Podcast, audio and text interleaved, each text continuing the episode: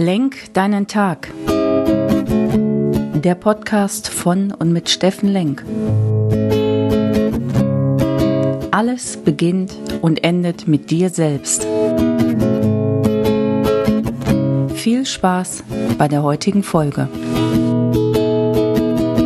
Hey meine lieben Freunde da draußen, willkommen bei Lenk deinen Tag, deine Inspiration und Kraftquelle hier aus Essen. Ja, heute Feiertag, Sonntag, der dritte Zehnte. Und tatsächlich habt ihr euch vielleicht gewundert, dass ich jetzt fünf Tage unentschuldigt hier geschwänzt habe. Ich war nicht präsent von Montag bis Freitag, habe keine wundervollen Ratgebertipps gehabt, wie ihr den Tag bestreiten könnt. Und ich hoffe für euch, dass ihr es trotzdem hinbekommen habt. Kleines Augenzwinkern. Mir ging es nicht so gut und tatsächlich möchte ich euch damit auf die Reise nehmen, weil ich glaube, es zählt auch ein bisschen dazu, dass man hier authentisch ist und vielleicht die ein oder andere Meinung, die man auch persönlich hat und die man mitgeben dürfte, auch mitteilen sollte. Ich hatte ein wunderbares Wochenende letzten Sonntag und ja, war fünfter Hochzeitstag mit meiner Frau. Wir waren in Holland, hatten die Kinder abgegeben und hatten wirklich ein wunderbares Wochenende zu zweit mit langen, schönen Strandspaziergängen und einem wunderbaren Essen beziehungsweise mehreren und schönen Sonnenuntergängen. So, das hört man jetzt oft und sieht man ja oft im Social Media oft genug, diese wunderbaren Fotos von irgendwelchen Tellern. Da will ich jetzt gar nicht drauf hin, sondern mein Thema ist Montagmorgen, hochmotiviert, die Wahl hinter sich gelassen, auch nochmal lange die Zusammenfassung geschaut. Dann wollte ich eigentlich zur Arbeit und ja, habe dann gemerkt, hupsa, da stimmt irgendwas nicht. Und von ein auf der andere Sekunde ähm, habe ich auf einmal einen totalen Schwächeanfall bekommen.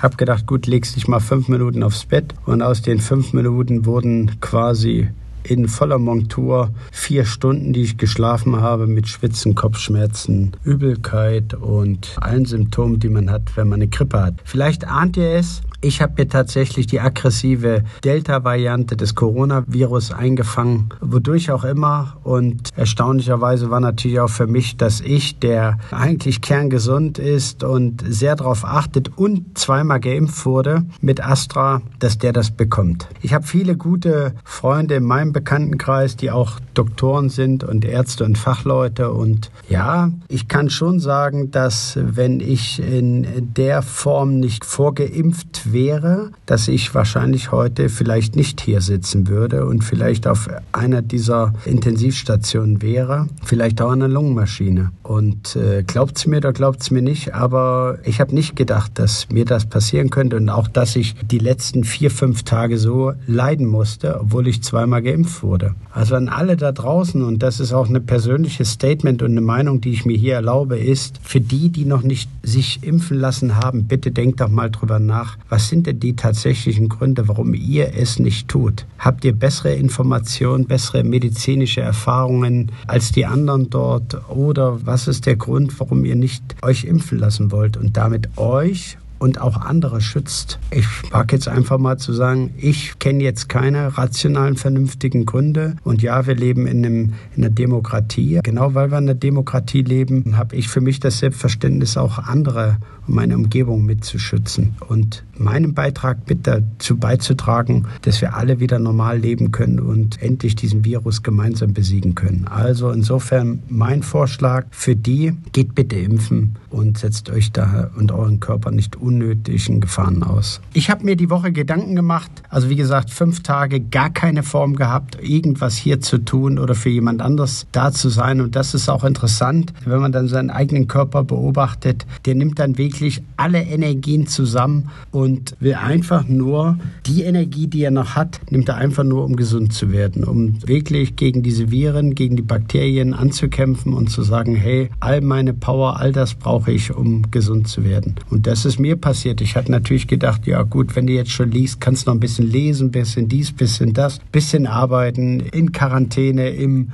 Homeoffice. Nein, dem war nicht so. Da machst du gar nichts mehr. Da liegst du einfach nur und schläfst viel und tust alles dass du wieder gesund werden kannst. Und äh, das ist mir ein Anliegen von heute, in der Woche trotzdem mal über nachdenken können, was tust du eigentlich für deinen Körper? Der Körper ist das Fahrgestell und das brauchst du noch ein paar Jahre. Tust du heute schon genug, dass du sagst, hey, den pflegst du und hegst du und du hast nur diesen einen Körper. Und jünger wirst du auch nicht. Also bitte überleg dir doch mal heute, was du deinem Körper heute antust, was nicht so schön für ihn ist und was du demnächst machen könntest, damit es ihm ein bisschen besser geht. Ja, ich rede über Ernährung, ich rede über viel Schlaf, bisschen Sport treiben und auch Müßiggang. Ja, also Dinge tun, die deinen Körper und dich erholen. So, und da bin ich schon bei dem Thema, wenn ich dann überlege, wie momentan, wie gestresst die Welt um einen herum ist. Und die Wahl hat jetzt auch nichts dazu beitragen können, dass wir noch weniger gestresst sind letzte Woche.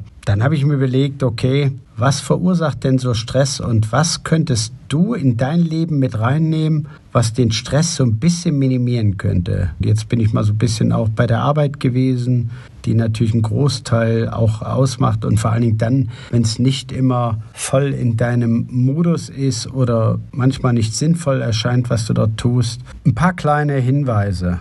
Hast du dir schon mal überlegt, wie du ein bisschen Abwechslung in deine Arbeit bringen könntest? Gibt es da Sachen, die du machen kannst, sodass du nicht jeden Tag das Gleiche, dass du auch dein Gehirn ein bisschen forderst und dein Brain, dass du Abwechslung reinkriegst? Hast du denn nach der Arbeit auch Hobbys? Gibt es noch irgendwas? Gehst du auch anderen Interessen nach? Oder feierst du nur vom Montag bis Freitag Arbeit, nach Hause gehen, Überlebensmodus und Arbeit? Dann sorgst du für einen sanften Übergang zwischen Arbeit und Feierabend. Abend, äh, zum Beispiel durch ein Bad, durch eine Meditation, durch ein Nickerchen, durch ein gutes Musikstück oder vielleicht ein Stück Sport oder irgendwas Humorvolles oder ein kleines Essen, so dass du sagst, du kriegst das sauber hin, das war Arbeit. Manchmal hilft ja ein kleines Ritual, dass du dich nur umziehen gehst oder eine Dusche nimmst, äh, andere Sachen anziehst. Und dann weißt du, okay, jetzt bist du im Privatleben angekommen. Jetzt musst du die Dinge, die dich bei der Arbeit vielleicht gequält haben, nicht unbedingt in den Alltag mit reinnehmen. Niemals, und das ist natürlich nochmal eine Quintessenz und Lessons learned aus meiner letzten Woche, niemals wegen der Arbeit die Gesundheit aufs Spiel setzen. Ist ein No-Go. Wenn du mal Fehler machen solltest, dir auch selbst zu verzeihen, ist auch ein wichtiger Punkt. Und den Perfektionist mal wegzulassen, dass du nicht sagst, hey, es muss alles 100 Prozent werden, sondern manchmal reichen schon 80, 90 Prozent und dann kann man sich die nächsten Aufgabenprojekte vornehmen. Kollegialität pflegen ist ein wichtiger Punkt. Ich glaube, wenn du dann bei möglicher Bedrohung von außen oder bei Krisensituationen miteinander stark sein willst, ja, dann ist es gut, gute Kollegen an deiner Seite zu haben. Bedingt natürlich auch, dass ich auch schon in den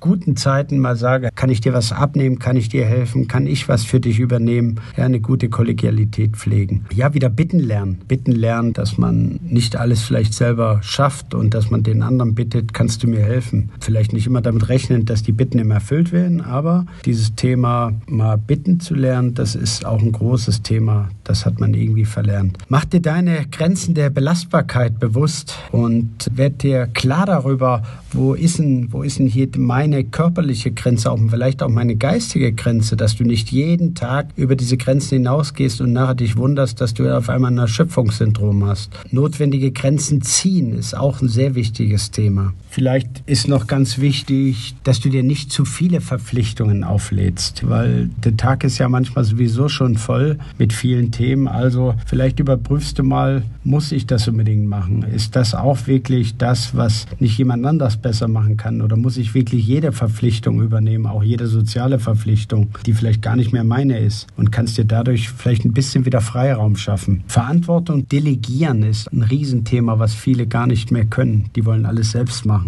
weil sie Perfektionisten sind und denken, nur wenn ich es mache, klappt es auch. Also guck mal, was du abgeben kannst, was du delegieren kannst. Hast du dir schon mal Gedanken gemacht, was tatsächlich deine persönlichen Aufgabe in deinem Beruf ist? Hast du das schon mal reflektiert für dich? Das sind so die Sachen, die so ein bisschen stressfreier das Leben machen können. Natürlich wichtiger Punkt, dass du dein Leben nach deinen Vorstellungen gestaltest, so weit wie das möglich ist. Dass du sagst, ist das mein Leben? Ist das mein Thema? Will ich das überhaupt? Das ist ja das, was ich sowieso immer wieder predige. Ist das sinnvoll? Sind Ziele im Kontext zu dem Sinn wirklich gegeben. Sollte das alles nichts nützen und du immer wieder in diese Falle geraten, dass du am Wochenende sagst, ich bin so fertig, dann kommst du in so eine Art Erschöpfungsfalle rein. Und dann ist es auch mal wichtig zu sagen, so jetzt nehme ich mir mal jemand, wenn ich immer wieder in die gleichen Fallen tappe, dass ich sage, hey, ich nehme mir einen Coach, nehme mir jemand, der Zeitmanagement kann, der Projektmanagement kann oder suche mir Hilfe und wenn es denn dich persönlich betrifft, vielleicht auch therapeutische Hilfe in Anspruch zu nehmen. Das sind die Sachen, die mir so einfallen. Ihr wisst ja, dass ich sowieso ein großer Freund von diesen Ich-Zielen bin. Ich, Ziele, Seele,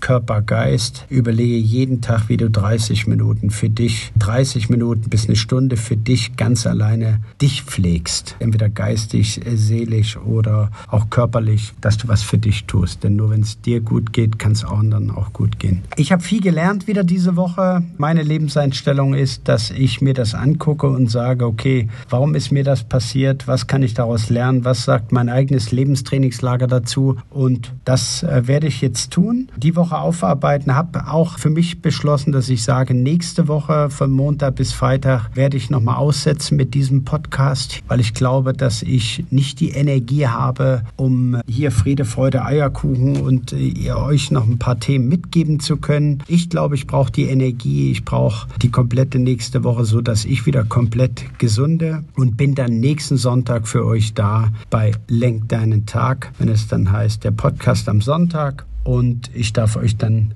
was Schönes tun. So, in diesem Sinne, achtet auf euch, bleibt gesund, meine Lieben, achtet wirklich auf euch. Die, die nicht geimpft sind, sollten noch mal drüber nachdenken. Und insofern bleibt mir nur noch euch einen schönen Sonntagabend zu wünschen. Komm in deine Kraft, bleibt gesund, dein Steffen Lenk.